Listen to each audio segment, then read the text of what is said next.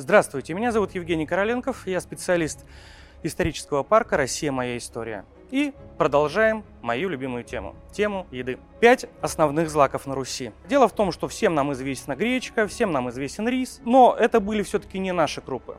Основные злаки, которые выращивались на территории Руси, это были, во-первых, самое элитное, что можно назвать элитой злаков, это рожь. Пшеница. Дело в том, что пшеница не росла в то время э, в таких северных районах, как наша страна. Рожь, овес, ячмень, проса или русское пшено по-другому еще называлось. И то, что мы сейчас к злакам, конечно, не относим, это относится к бобовым, горох. Но, тем не менее, горох использовался как злак.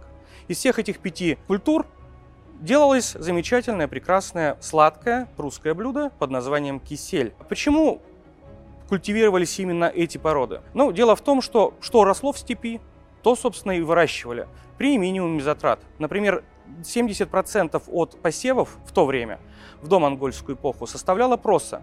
При этом, как сейчас установили историки, даже монголы перед подготовкой к нашествию, к наступлению, заранее, за год, за два просеивали проса в тех местах, где будет проходить им их армия, для того, чтобы можно было кормить скот или лошадей.